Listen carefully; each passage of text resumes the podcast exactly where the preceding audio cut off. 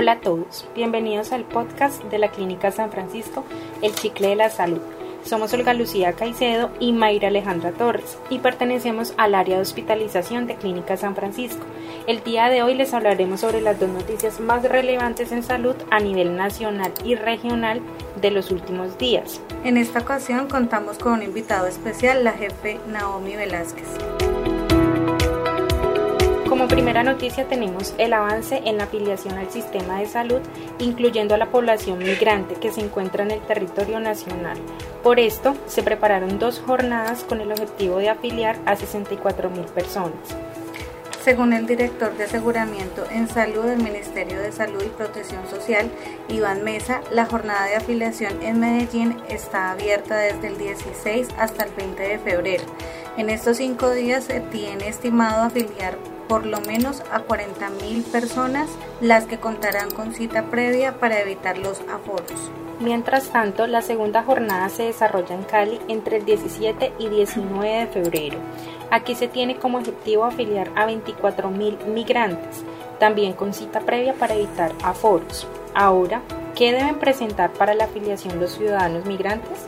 Iván Mesa explicó que los ciudadanos migrantes en estos territorios deben presentar el permiso por protección temporal, el cual es el documento válido de identificación para los migrantes venezolanos. Una vez cuente con este documento, podrá realizar la afiliación al sistema de seguridad social en salud en la EPS de su elección que se encuentre autorizada en el lugar de residencia. Con el inicio de la entrega del permiso por protección temporal por parte de Migración Colombia, el Ministerio de Salud y Protección Social dispuso a través de su sistema de afiliación transaccional una funcionalidad que dispone los datos suministrados por Migración Colombia lo cual permite a las entidades territoriales agilizar el proceso de afiliación de oficio de la población que se le haya otorgado el permiso por protección temporal. Finalmente, el director expuso que desde el Ministerio de Salud y Protección Social se hace un llamado a las entidades territoriales para que, a través de los instrumentos dispuestos en la actualidad,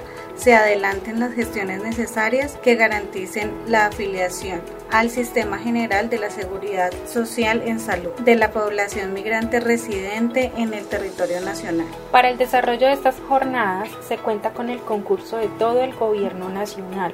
Por ello el Ministerio de Salud cuenta con el apoyo de los cooperantes, comunidades saludables, Agencia de Estados Unidos para el Desarrollo Internacional, Departamento Nacional de Planeación y Migración Colombia.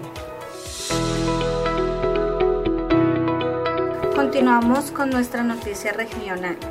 Las autoridades aclaran que el coronadengue no es una variante de COVID-19, sino que es el padecimiento simultáneo de coronavirus y dengue.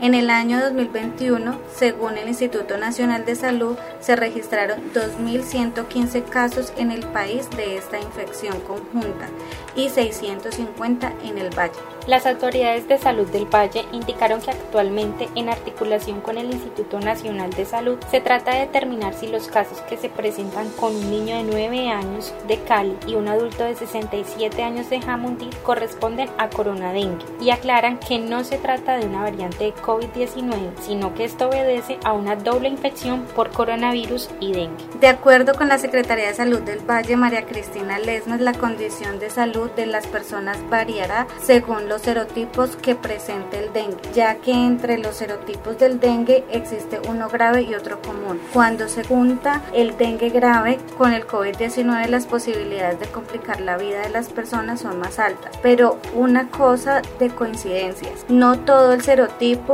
de dengue que también tiene muchos como el COVID-19 produce dengue grave, explicó. Recordemos que el tener COVID-19 no nos exime de contraer otras enfermedades.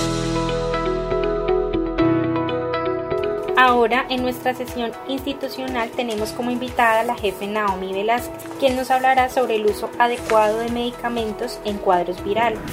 Buen día, mi nombre es Naomi Saray Velázquez, yo soy la jefe del Comité de Vigilancia Epidemiológica. El día de hoy en el Boletín Epidemiológico vamos a hablar sobre el uso adecuado de medicamentos en cuadros virales.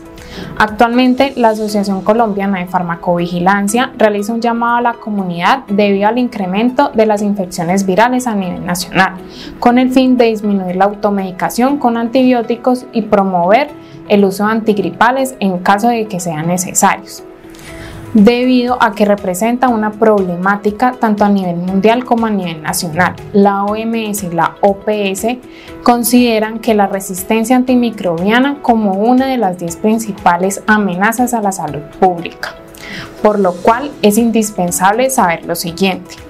Sabemos que existen dos tipos de medicamentos, los que son bajo prescripción médica y los que son de venta libre. Los que son de venta libre son aquellos que en su empaque informan los riesgos, la dosificación y cómo usarlos. Y los de prescripción médica no contienen esta información. Esto fue todo por el día de hoy. Recuerda seguirnos en nuestras redes sociales. Puedes encontrarnos como arroba clínica SFCO en Instagram, y en Facebook como Clínica San Francisco SA. Te esperamos en nuestra próxima edición. Clínica San Francisco, salud al alcance de todos. Hasta la próxima.